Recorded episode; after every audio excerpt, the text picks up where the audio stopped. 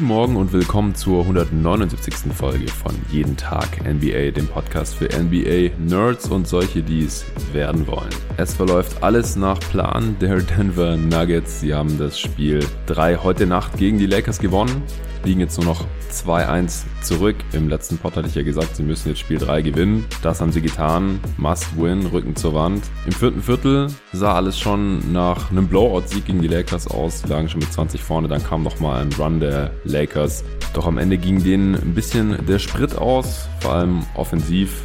Und so hat es dann nicht ganz gereicht, 114 zu 106 am Ende für die Nuggets. Ja, jetzt können die Nuggets sogar das nächste Spiel noch verlieren, dann führen die Lakers 3-1 und dann können die Nuggets ihre Aufholjagd starten und ein siebtes Spiel erzwingen, so wie sie das in den letzten beiden Playoff-Runden dieses Jahr auch schon gemacht haben. Das Spiel werde ich gleich für euch analysieren hier bei Jeden Tag NBA. Vorher gibt es noch ein paar Shoutouts, denn es sind sage und schreibe drei neue Supporter dazu gekommen. Und zwar ein Bankspieler, ein Starter und ein All-Star. Die drei Pakete zur Unterstützung von Jeden Tag NBA gibt es zur Auswahl unter steadyhq.com slash jeden Tag NBA, also S-T-E-A-D-Y-H-Q.com slash jeden Tag NBA. Den Link findet ihr auch zum Beispiel in den Show Notes von diesem Podcast oder in meiner Twitter-Bio. Ja, und der Benjamin Heyer hat sich für die Bankspielermitgliedschaft entschieden, hat auch auf Twitter noch einen Tweet dazu dazu abgesetzt, habe mich dort auch schon bedankt, finde ich super.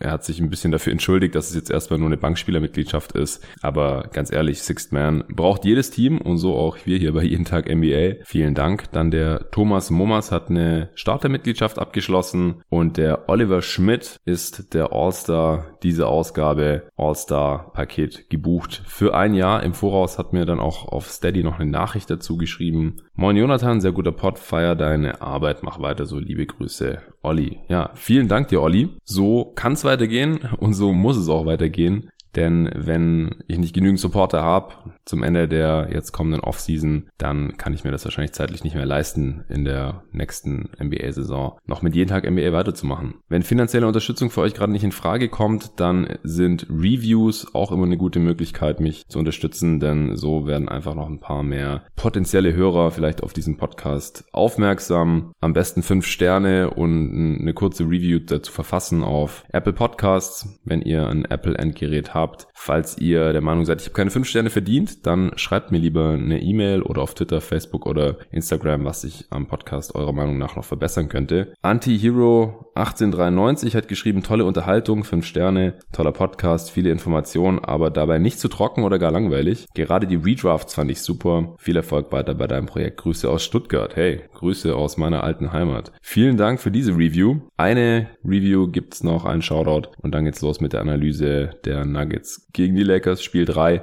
Bester NBA-Podcast hat Toni 030 geschrieben. Ich gehe mal davon aus, 030. Vorwahl von Berlin. Also eine Review aus der alten Heimat und eine aus der neuen Wahlheimat. Fünf Sterne auch. Bin durch meinen WG-Kollegen Mitte 2019 auf den Podcast gestoßen und habe, denke ich, seitdem keine Folge mehr verpasst sehr informativer und zumindest für NBA-Nerds auch unterhaltsamer NBA-Podcast mit jeder Menge Tiefgang und auch teilweise breiteren Analysen. Habe durch so manche deiner slash eurer Analysen auch für mein eigenes Game das eine oder andere gelernt und meinen Basketball-IQ verbessert. Bitte einfach so weitermachen. Für mich der beste NBA- und Basketball-Podcast. PS, über die eine oder andere Redraft in der Offseason würde ich mich noch sehr freuen. PS, PS, ich glaube das heißt PPS. Jonathans sehr angenehme Stimme rundet den Content perfekt ab. Ja, vielen Dank dir, Toni. Und interessant auch für mich, dass beide hier die Redrafts nochmal positiv erwähnt haben. Ich habe auch definitiv Bock, noch weitere Redrafts zu machen. Hab da auch mit Nico schon drüber gesprochen, auch mit Arne schon drüber gesprochen. Mit Nico eher noch die der jetzt vergangenen Dekade, 2010 war unsere letzte Redraft, die wir gemacht hatten vor meinem Sommerurlaub und bevor es dann auch mit der NBA wieder weiterging. Das war eher so ein Format, um die Zeit während des Corona-Breaks zu füllen, aber hat uns beiden so Bock gemacht und kam auch so gut an bei den Hörern. Also so zum einen durch das Feedback, zum anderen auch durch die Hörerzahlen ist das klar geworden, dass wir das auf jeden Fall mal noch weitermachen wollen. Und ich kann mir auch vorstellen, dass wir das in der Offseason spätestens wieder angehen werden. Und für die Jahrgänge vor 2003, was abgesehen von dem 96er Jahrgang, den ich schon mit Hassan gemacht hatte, der erste war, oder der früheste war, da hatte ich schon mit Arne gesprochen, dass er da mal Bock drauf hätte, da er die NBA halt auch schon länger verfolgt und da auch ein bisschen was zu sagen kann. Also vielen, vielen Dank nochmal an alle, die mich jetzt hier in irgendeiner Form supportet haben. Ohne euch wäre jeden Tag NBA nicht möglich. So einfach ist es. So, Lakers Nuggets. Ich hatte mir natürlich mal wieder ein paar Punkte aufgeschrieben vor dem Spiel, auf die ich achten wollte, basierend auch auf dem, was ich mit Arne in der letzten Folge besprochen hatte zu dieser Serie. Auf Seiten der Lakers wollte ich schauen, spielen sie eher wieder big, also bekommt Dwight Howard wieder viele Minuten und Javier McGee als nomineller Starter auch noch einige Minuten oder spielen sie eher small, also mit Davis dann auf der 5 und dann mit Morris oder sogar LeBron auf der 4. Es gibt für beides Argumente, die hatte ich mit Arne auch im letzten Pod ausgetauscht und deswegen hat mich das jetzt natürlich heute besonders interessiert. Bekommt Dwight Howard wieder so viele Minuten und spielt er auch wieder so gut wie im ersten Spiel oder eher wieder so wie im zweiten Spiel? Wie geht Frank Vogel die ganze Geschichte an? Und es war jetzt ein bisschen ambivalent in diesem Spiel. Also McGee ist natürlich weiterhin der nominelle Starter, hat aber nur acht Minuten gespielt. Bin mir nicht sicher, ob der sich irgendwie verletzt hat oder dann einfach nicht mehr eingesetzt wurde. Ich meine, ich hätte während dem Broadcast irgendwas mitbekommen, dass er sich verletzt hat, aber habe da jetzt gerade zum Zeitpunkt der Aufnahme direkt nach dem Spiel noch keine weiteren Infos dazu. Dwight Howard hat 14 Minuten gespielt insgesamt äh, auch die zweite Hälfte dann gestartet für McGee, also insgesamt 22 Minuten ungefähr mit einem traditionellen Center auf der 5. Das heißt im Umkehrschluss 26 Minuten ohne, also 26 Minuten mit AD auf der 5 und in Anführungsstrichen Small Ball, wobei das ja auch nicht so wirklich klein ist, wenn man mit ihm und Morris mit zwei Bigs auf den großen Positionen spielt. Morris hat 10 Minuten gesehen, also immer noch 16 Minuten mit AD und LeBron auf den großen Positionen oder Kai Kuzma, wie auch immer man es dann eben sehen will, AD mit keinem weiteren reinen Bigman neben sich. Ja, und wie lief's? Mit Howard und mit McGee haben die Lakers ungefähr gleich viele Punkte gescored, wie sie zugelassen haben von den Nuggets. Howard minus eins, McGee plus zwei. Mit Morris allerdings waren sie bei minus 13 Spiel haben sie mit acht Punkten verloren. Das heißt, mit AD auf der 5 ohne weiteren Big neben ihm, also auch ohne Morris, hat nachweislich am, am besten funktioniert. Das liegt aber auch daran, dass die Lakers ihren Run im vierten Viertel, wo sie von 20 Punkte hinten zu Beginn des vierten Viertels bei ungefähr 10,5 Minuten noch zu spielen, nochmal auf drei Punkte rangekommen sind. Und in der Phase haben sie eben Small gespielt mit LeBron AD und dann Kuzma auf der 3 und Caruso und Rondo auf den kleinen Positionen, haben auch stellenweise auf eine Zone dann umgestellt, was die Nuggets sicherlich verwirren sollte und das hat auch ein Stück weit geklappt, haben unglaublich viel Druck, Druck dann auf den Ball ausgeübt, haben da auch sehr körperlich dann verteidigt, haben kaum Fouls gepfiffen bekommen, konnten einige Turnovers forcieren und dann in Transition einige Male punkten. Da wäre sogar noch mehr drin gewesen, wenn sie nicht den ein oder anderen äh, Fast Break oder Early Offense Angriff verkackt hätten. Ehrlich gesagt, hätten sie auch in Führung Führung gehen können. Aber dazu komme ich nachher noch. Jedenfalls während dieses Runs war AD der alleinige Big auf dem Feld und das hat hier in dem Spiel jetzt am besten funktioniert. Was in dem Spiel jetzt allerdings nicht so gut funktioniert hat und was eigentlich ziemlich erschreckend auch war, war das Rebounding der Lakers. Die Nuggets haben fast 20 Rebounds mehr geholt als LA, 44 zu 25. Die Nuggets hatten über weite Strecken des Spiels eine offensive Rebound Percentage von circa 40 Prozent. Also sie haben circa 40 Prozent ihrer eigenen Fehlwürfe, und davon hatten sie eigentlich gar nicht so viele, wieder gereboundet. Am Ende hatten sie eine Rebounding Percentage von 60 Prozent, die Lakers 40 Prozent und das ist halt schon eine sehr, sehr große Diskrepanz. Offensiv Rebound Rate am Ende 35 Prozent noch für die Nuggets. Das wäre mit großem Abstand Platz 1 in der Regular Season, wenn man das im Schnitt hätte. Also sehr, sehr schlechtes Defensiv-Rebounding der Lakers in diesem Spiel und vor allem auch von Anthony Davis, der bis irgendwann im vierten Viertel null Rebounds hatte und dann am Ende noch zwei eingesammelt hat. Also zwei Rebounds sind von einem eigentlich sehr guten Rebounder wie ihm schon ziemlich enttäuschend. Was sicherlich auch ein Grund war, wieso Dwight Howard dann äh, wieder 14 Minuten bekommen hat, obwohl er eigentlich nicht so gut gespielt hat und selber auch nur einen Rebound geholt hat übrigens. Auch kein Defensiv-Rebound. Der eine war offensiv, aber auch Howard mit einigen unglücklichen Szenen in dem Spiel. Zum Beispiel hat er einmal Jokic in äh, Transition gefoult und äh, dann aus Frust den Ball ins ausgefeuert, dafür ein technisches Foul bekommen. Dann äh, später hat er, ist er zum Defensivrebound gegangen, hätte dann da den einzigen Defensivrebound im Spiel gegriffen. Es stand ihm da nur sein eigener Mitspieler im Weg, Danny Green. Den hat er so ein bisschen weggerammt und wollte ihm den Rebound quasi weggreifen. Und dann äh, ist er ihm irgendwie durch die Finger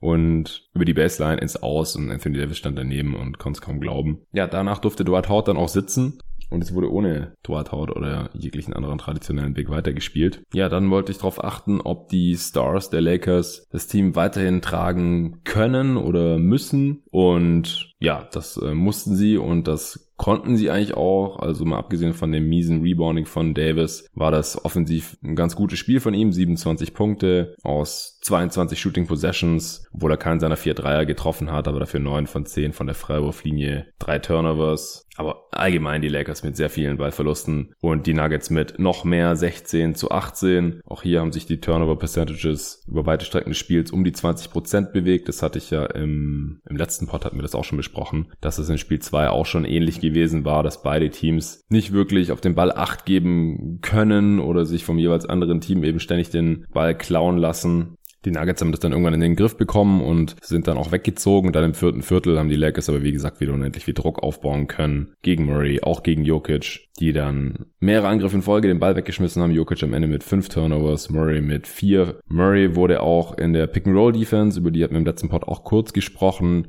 teilweise gedoppelt dann, vor allem äh, spät im Angriff oder spät in der Shotglock. Und damit kann er dann nicht immer optimal umgehen. Er hatte zwar 12 Assists in dem Spiel, teilweise auch richtig gute Pässe dabei. 28 Punkte, 8 Rebounds, 12 Assists für Murray. Das ist schon eine richtig heftige Statline. Also er beweist in diesen Playoffs immer und immer wieder seine Klasse und auch, dass er offensiv einen klaren Schritt nach vorne gemacht hat seit seiner Vertragsverlängerung letzten Sommer, die ich ziemlich heftig kritisiert hatte hier, weil er es damals einfach noch nicht gezeigt hatte. In der Regular Season hat er es auch noch nicht konstant gezeigt, ehrlich gesagt, dass er eine maximal, maximale Vertragsverlängerung schon wert ist, aber hier in den Playoffs, da würde ich relativ wenig auf ihn kommen lassen, auch wenn hier die Konstanz noch ein bisschen besser sein könnte. Sieht man ja eigentlich relativ selten, dass er genau seinen Schnitt in den Playoffs trifft mit ungefähr 28 Punkten. Meistens ist er entweder relativ deutlich drüber oder drunter, aber heute auch gegen wirklich großen Druck der Lakers Defense sehr oft die richtige Entscheidung getroffen, außer in dem, während, des, während dieses einen Runs im vierten Viertel, der das Spiel nochmal spannend gemacht hat. Da hat er eben einige Male den Ball weggeschmissen. Zurück zu den Stars der Lakers. LeBron auch mit 30, 10 und 11 mal wieder ein Playoff Triple Double. Ich glaube, er ist jetzt noch drei oder vier Playoff Triple Doubles hinter Magic Johnson für den ersten Platz in der All-Time Liste und Platz drei. Das wurde irgendwann während dem Spiel noch mal kurz eingeblendet, wahrscheinlich als LeBron sein Tri Triple Double da vollendet hat. Also Magic hat, glaube ich, 30, LeBron jetzt 26 oder 27 und äh, Jason Kidd war auf Platz 3 mit 11. Also Magic und LeBron da weit abgeschlagen und wenn LeBron diese oder wenn es in Zukunft nochmal irgendwann Playoffs gibt, noch ein paar Triple Doubles raushauen kann, was ich jetzt nicht für besonders unwahrscheinlich halte, dann äh, ist er wahrscheinlich irgendwann der All-Time Leader in Playoff Triple Doubles. Ich habe Sympathie schon öfters mal gesagt, ich finde Triple Doubles ein bisschen willkürlich, einen willkürlichen Gradmesser, weil in unserem Zahlensystem halt zufällig die 10 mit zwei Stellen geschrieben wird, obwohl es nur auch nur eins mehr ist als neun oder zwei mehr als acht. Also in sich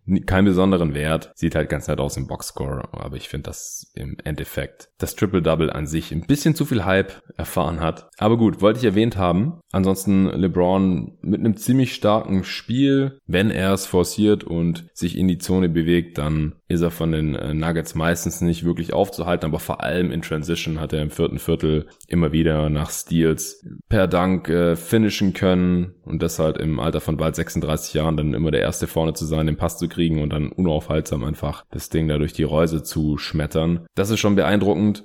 Sein Wurf fiel heute nicht besonders gut, nur eins von vier von der Dreidistanz, nur einen von seinen zwei Freiwürfen. Also die Nuggets haben es auch verstanden, ihn nicht ständig eine Linie zu schicken, da er natürlich auch zu einem großen Teil mit dem Ballhandling bei den Lakers betraut ist und die, wie gesagt, ziemlich viele Turnovers hatten, hat er da auch seinen Anteil dran gehabt. Sechs Turnovers. Ist ein bisschen viel, selbst wenn er elf Assists und halt, wie gesagt, diese 30 Punkte da raushauen konnte. Ja, ansonsten wollte ich schauen, ob Jamal Murray wieder so viel spielen muss und ob es in den paar Minuten, die er dann doch mal eine Pause bekommt. Heute nur in der ersten Halbzeit. Vier Minuten. Zweite Halbzeit hat er komplett durchgespielt. Als er das erste Mal saß, haben die Lakers auch direkt vier Punkte gemacht. Ende des ersten Viertels. Dann hat er nochmal eine Pause bekommen. Mitte des zweiten Viertels. Aber unterm Strich äh, steht er bei plus acht und die Nuggets haben mit acht gewonnen. Deswegen war äh, der Ausreißer im, im letzten Spiel, als die Nuggets mit 18 Punkten ausgescored wurden während dieser vier Minuten, die er saß, waren fluky. Da hatten Arne und ich ja im letzten Pod auch schon drüber gelacht und gesagt, das äh, kann es eigentlich nicht sein. Und heute war es nicht so. Also die Nuggets heute in diesen vier Minuten genau bei plus minus null.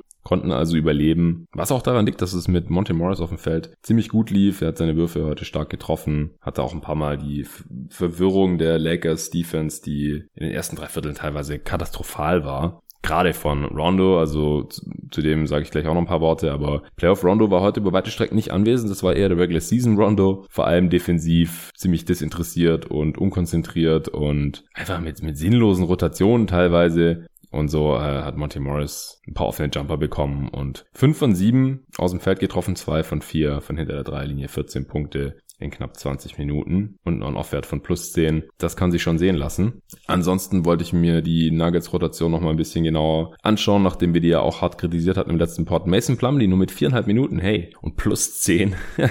Äh, da hatte die Nuggets Bank einen kleinen Run hingelegt und da war halt auch mit drauf. Er selber ist mir jetzt in den 400 Minuten nicht besonders positiv aufgefallen, muss ich sagen, aber es hat funktioniert mit ihm auf dem Feld in diesen Minuten und dann hat er zum Glück auch keine weiteren Minuten mehr bekommen. Kudos an Mike Malone dafür und auch PJ Dozier, der im letzten Spiel das vierte Viertel komplett durchspielen durfte, weil er ein paar gute Aktionen gehabt hatte. Am Ende 14 Minuten gespielt und dann aber ein paar Fehler gemacht, wo Arne und ich uns eigentlich einig waren, dass die mit Gary Harris auf dem Feld wahrscheinlich nicht passiert wären. Und folgerichtig, ich weiß nicht, ob es vielleicht nicht sogar ein bisschen zu krass war, aber Dozier in diesem Spiel mit gar keinen Minuten mehr, also nicht mal mehr eine Chance bekommen. Das äh, mutet dann schon ein bisschen seltsam an. Ja, im letzten Spiel vertraut Malone ihm wichtige Minuten im vierten Viertel an und in diesem Spiel dann keine einzige mehr. Gary Harris wieder mit 32 Minuten. Solides Spiel, verteidigt ja immer gut, 7 Punkte, 3 Assists. Macht einfach offensiv nicht allzu viel diese Saison, also das haben wir jetzt einfach schon länger gesehen, haben uns schon dran gewöhnt, dass er kein konstanter 15 plus Punkte pro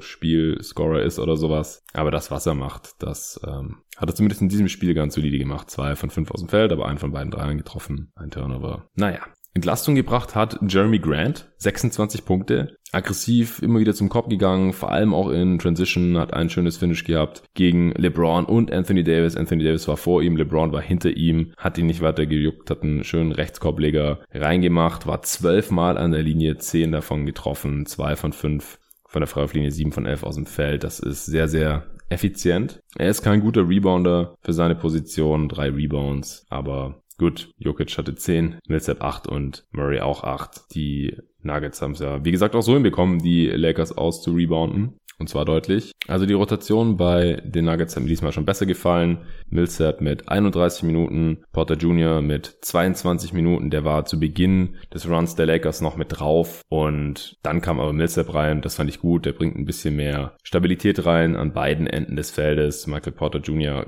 hat noch nicht so viele schlechte Würfe gesehen in seinem Leben. Und klar, die können auch mal fallen. Heute 4 von 6 aus dem Feld. 9 Punkte, 6 Rebounds aber auch drei Turnovers. Also ist offensiv teilweise einfach noch ein bisschen wild und defensiv oft auf verlorenem Posten. Da ist Millsap die sichere Bank, auch wenn der heute nicht besonders gut getroffen hat. Zwei von acht aus dem Feld, keine, keinen seiner drei Dreier. Insgesamt der beste On-Off-Wert der Nuggets, plus elf. Ja, kommen wir noch ein bisschen zum Spielverlauf. Die Lakers haben im ersten Viertel zwar über weite Strecken noch geführt. Am Ende waren da aber schon die Nuggets mit 29 zu 27 vorne. Auffällig war vor allem, dass Anthony Davis kaum Help Defense gespielt hat, selten rüber rotiert ist. JaVale McGee war, wie gesagt, der Starter, hat aber nur acht Minuten gesehen. Jokic hat ihn im ersten Viertel ziemlich viel herumgeschubst und rumgeschoben. Also da hat er einfach nicht viel Land gesehen. Rondo hat schlechte Defense gespielt, wie schon erwähnt. Jokic hatte schnelle elf Punkte, hat über das restliche Spiel dann nur noch neun gemacht. Am Ende hatte er, nee, nochmal elf gemacht. Also in den letzten drei Vierteln genauso viele wie im ersten Viertel.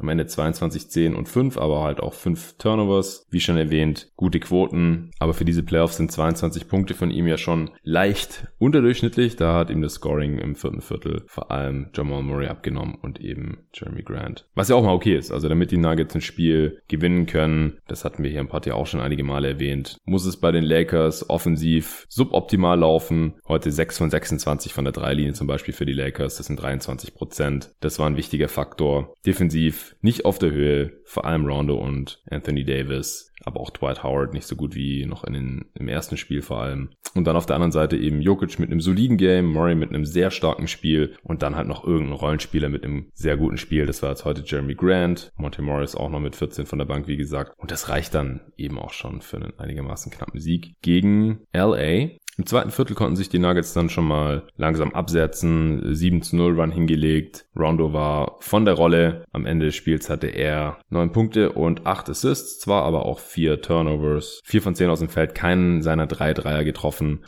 Einer davon wäre noch wichtig gewesen in den Schlussminuten, damit die Lakers dranbleiben können und eventuell das Spiel noch irgendwie drehen. Da wurde er aber erstens von der Nuggets Defense nicht respektiert, hat einen offenen Dreier bekommen und konnte das dann auch nicht bestrafen. Eins von drei von der Freiwurflinie. Also in diesem Spiel leider wieder eher so, wie man es die letzten Jahre von ihm gewohnt war in der Regular Season. Mittlerweile würde ich aber davon ausgehen, dass es eher ein Ausreißer war und er im nächsten Spiel dann wieder motivierter und konzentrierter auftritt. Also ist schon interessant jetzt mit Rondo.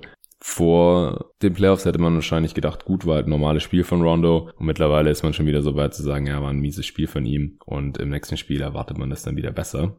Ja, im zweiten Viertel, wie gesagt, 7 zu 0 Run der Nuggets. Michael Porter Jr. kam rein, direkt mal ein Dreier reingenagelt, ein Putback reingemacht. Also er ist schon noch immer ziemlich aktiv da um den Korb rum. Offensiv wie defensiv kann er seine Länge öfters mal einsetzen. Für Offensiv-Rebounds, für Punkte nach Cuts und in der Defense auch mal hier und da für, für einen Block oder eine Deflection. Das ist schon schön. Auch wenn er da wirklich technisch noch nicht ausgereift ist und noch viel Luft nach oben hat, setzt er da seine Länge zumindest schon mal positiv ein für sein Team. Für die Nuggets war dann Jamal Murray mit den Bankspielern drauf und für die Lakers LeBron mit Bankspielern. Und das äh, haben die Nuggets dann eben klar für sich entscheiden können. Da gab es dann eine Szene. Rondo hat die gesamte Team-Defense durcheinander gebracht, weil er erstmal äh, Plumlee übernommen hat also sein Gegenspieler war an ihm vorbeigezogen. Ich meine, es war Monte Morris. Äh, er hat dann äh, Plumlee übernommen, also so eine Art Switch, obwohl es überhaupt nicht angebracht war in dem Moment. An der Baseline Dadurch war dann Markif Morris auf Monte Morris in der linken Corner. Rondo war bei Plumlee unterm Korb, das hat ihm nicht gefallen. Deswegen hat Rondo dann Markif Morris runtergerufen, hey, komm mal runter, übernimm den hier unterm Korb, nicht, dass er gleich einen Ball bekommt und äh, dann über mich stopft oder so, nach dem Motto. Und die, die Nuggets haben sich nicht lang bitten lassen, als Morris dann runter in die Zone rotiert ist und Rondo aber auch immer noch da war, weil in dem Moment dann auch nicht Plumlee verlassen konnte, weil sonst bekommt er wahrscheinlich direkt einen Lopez gespielt äh, und kann Alley-Oop reinstopfen. Und so war Morris dann halt super weit offen in der linken Corner. Monte Morris von den Nuggets bekommt den Pass und macht einen ganz easy Catch-and-Shoot Corner 3 rein. Also das war einfach Quatsch. Zu dem Zeitpunkt dann die Nuggets schon 44 zu 29 vorne mit 15 Punkten. Die Nuggets hatten den Ball gut laufen lassen. 13 ihrer 17 Körbe zu dem Zeitpunkt waren assistiert.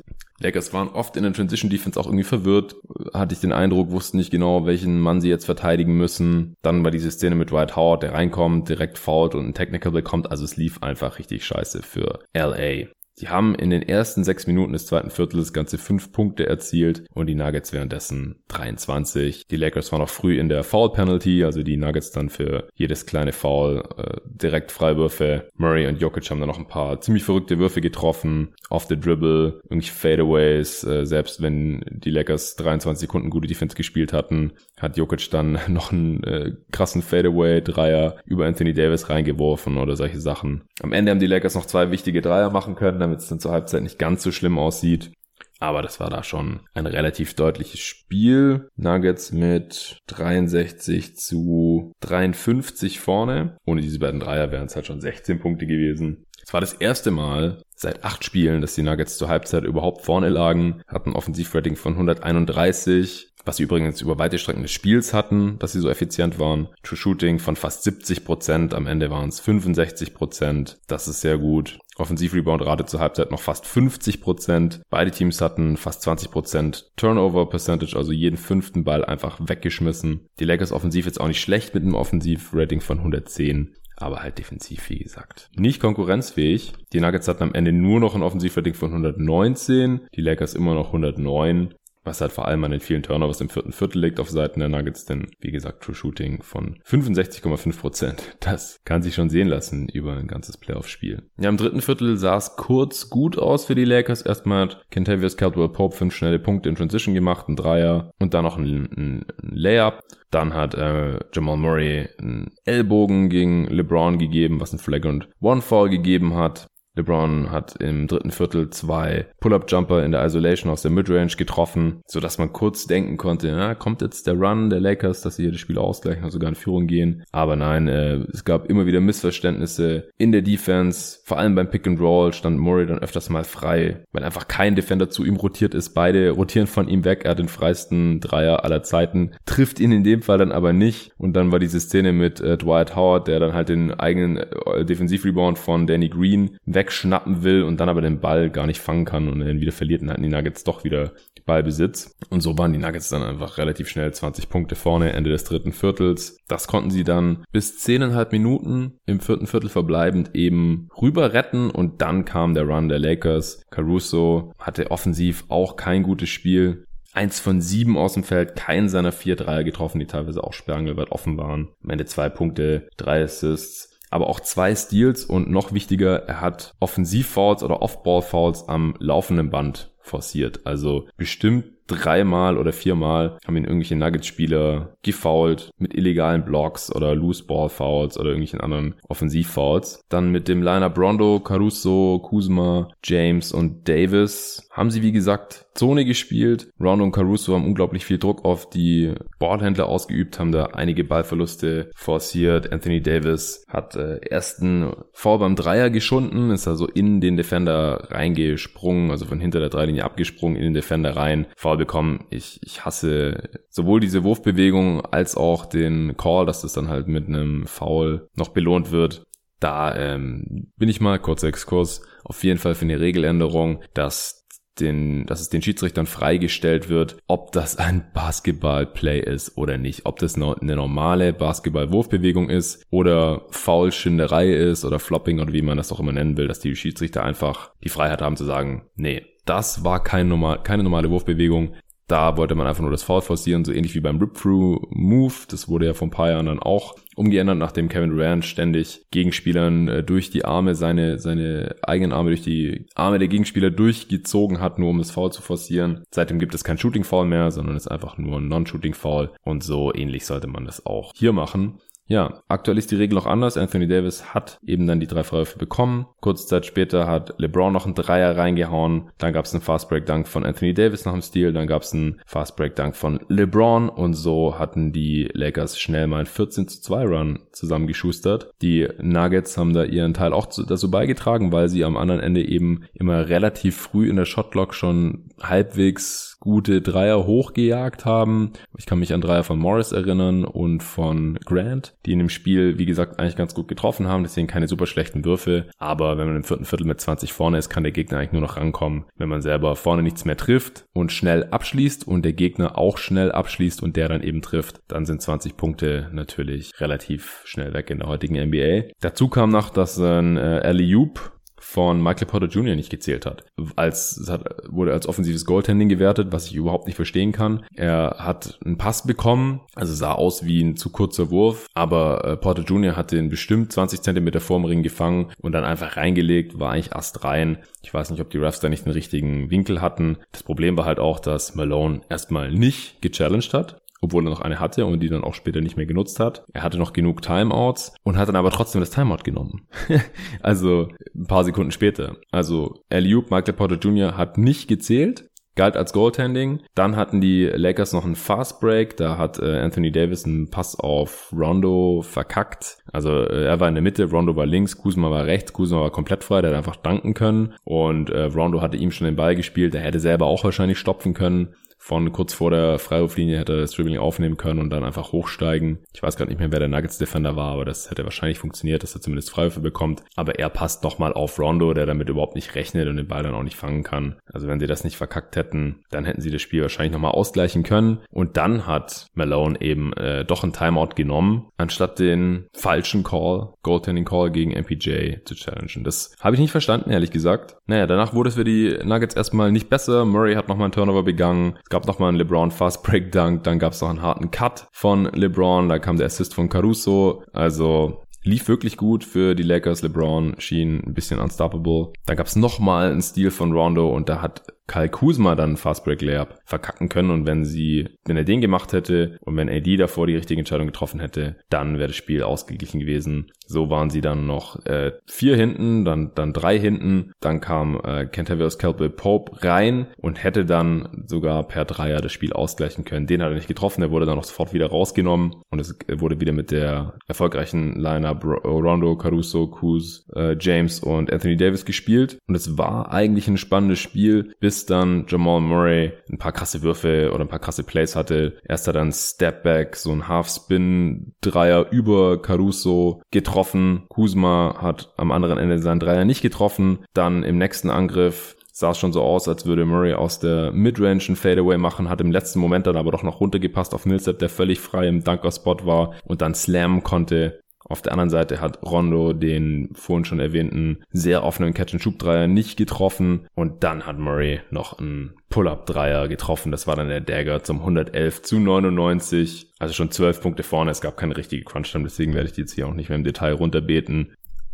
Zusammengefasst kann man einfach sagen, die letzten fünf Minuten gingen bei den Lakers dann offensiv nichts mehr, nachdem sie davor in Transition und auch durch die eine oder andere Aktion im Halfcourt sehr, sehr erfolgreich waren. Die waren dann einfach auch müde, dadurch, dass die beschriebene Lineup im Prinzip das gesamte vierte Viertel durchspielen musste. Ich schaue mal noch kurz, ob das stimmt. Ja, Davis und LeBron. Also Davis hat die gesamte zweite Halbzeit durchgespielt. Krass. Der hat äh, nur eine Pause bekommen Anfang des zweiten Viertels. LeBron hat auch mehr als das letzte Viertel am Stück durchgespielt. Und ansonsten äh, Kusuma, Rondo und Caruso auch bis auf ganz, ganz kurze Breaks von circa einer Minute jeweils. Haben sie auch noch durchgespielt. KCP war noch kurz drin, aber das waren, glaube ich, nur zwei Minuten. Also die waren dann durch. Und man hat halt auch gesehen, dass dieses Lineup nicht genug Shooting hat. Ja, Rondo, wenn er nicht gerade einen Tag hat, wo er alles trifft. Genauso Caruso, nichts getroffen. Zusammen 0 von 7. Kuzma ist sehr streaky. Heute zwei, drei genommen, davon einen getroffen. Insgesamt elf Punkte, das war schon okay. Aber ja, alleine reicht dann halt auch nicht. Und die Rollenspieler müssen halt schon spacen, müssen ein oder anderen Dreier treffen. Und in dem Lineup war das dann schwierig. Davis heute, wie gesagt, auch 0 von 4. LeBron 1 von 4. Dann im Endeffekt einfach zu wenig Shooting auch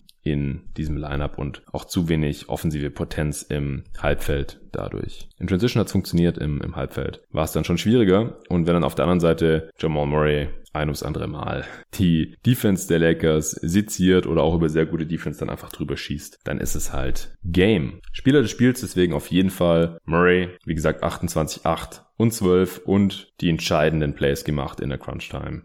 Die Lakers haben verloren, obwohl sie 64 Punkte in der Zone gemacht haben und 21 Fastbreak-Punkte, 21 zu 10. Aber ich glaube, dass mindestens 16 Fastbreak-Punkte davon im vierten Viertel waren. Das wurde irgendwann eingeblendet. Vielleicht kam sogar noch was dazu. Also das hat wirklich nur im vierten Viertel funktioniert. Ich halte die Lakers auf jeden Fall zugute, dass sie im vierten Viertel nochmal Gas gegeben haben, um hier wirklich heute schon das 3-0 zu erzwingen und die Vorentscheidung in der Serie auch zu erzwingen. Ich hätte mir auch gut vorstellen können, nachdem die Nuggets Ende des dritten Viertels mit 20 vorne waren, dass wir im vierten Viertel keinen Push der Lakers mehr sehen und dass Vogel dann die Stars auch schont und so. Aber so war es nicht. Die haben es wirklich nochmal probiert und sind auch nochmal rangekommen auf drei Punkte, aber am Ende hat es halt nicht gereicht. Mich würde es jetzt aber nicht wundern, wenn die Lakers die nächsten beiden Spiele gewinnen. Ich glaube nicht, dass sie sich nochmal so ausrebounden lassen. Sicher haben sie nicht das beste Shooting der Welt in diesem Roster, aber 23% und nur 26 Attempts ist auch einfach sehr, sehr wenig. Man hat einfach auch gesehen, dass Rondo und Anthony Davis in der Defense heute nicht besonders konzentriert waren. LeBron konnte es dann natürlich auch nicht alleine richten, also weder offensiv noch defensiv. KCP war noch ganz gut mit 12 Punkten und guten Quoten. Und auf der anderen Seite, wie gesagt, wenn Murray ein sehr gutes Spiel hat, Jokic ein gutes und dann auch noch irgendein Rollenspieler sehr gut ist offensiv, dann haben sie immer eine Chance, solange halt die Lakers dann im Shooting abkacken und auch noch schlecht rebounden. Das sind so die großen Faktoren gewesen in diesem Spiel, würde ich sagen. So, das soll jetzt auch reichen für heute, war jetzt ziemlich viel für ein Spiel. Ich denke mal, morgen geht's direkt weiter. Was heißt, ich denke, ich weiß, morgen geht's direkt weiter mit einer Spielanalyse zu Spiel 4 in den Eastern Conference Finals. Da habe ich einen Kollegen am Start aus einem anderen deutschen NBA-Podcast. Letztes Jahr war auch schon ein paar Mal dabei. Dieses Jahr jetzt zum ersten Mal. Ich freue mich schon drauf. Ich hoffe, es kommt nichts dazwischen. Der aufmerksame Hörer kann sich vielleicht schon denken, wer es ist. Der Rest darf gespannt sein. Und Freitagmorgen, wie gesagt, ist auch Spielanalyse zu Spiel 4 dieser Serie zwischen den Lakers und Nuggets geplant mit einem externen Gast, der hier auch schon ein paar Mal am Start war bei Jeden Tag NBA. Ich bedanke mich nochmal bei allen fürs Zuhören und bei allen Supportern für jeglichen Support, sei es jetzt finanzieller Art über steadyhq.com oder über Reviews bei Apple Podcasts Podcasts oder auch indem ihr einfach nur euren Freunden von diesem Pod erzählt. Kann ja auch sein, Word of Mouth. Bei Podcasts zählt immer noch persönliche Empfehlungen sehr, sehr viel. Das ist ein großer Faktor, warum Leute überhaupt anfangen, bestimmte Podcasts zu hören. Also wenn ihr Freunde habt oder Mitspieler habt im Verein oder so, wo ihr wisst, das sind auch NBA-Nerds oder beschäftigen sich jeden Tag irgendwie mit der NBA. Für solche Leute ist dieser Podcast ja. Und daher kommt der Name ja auch ursprünglich. Ja. Jeden Tag NBA, nicht nur, weil ich gerne jeden Tag einen NBA-Podcast machen würde oder jeden Wochentag, sondern weil er auch von jemandem ist, der sich jeden Tag mit der NBA beschäftigt, für Leute, die sich jeden Tag mit der NBA beschäftigen wollen. Vielen Dank dafür und bis morgen.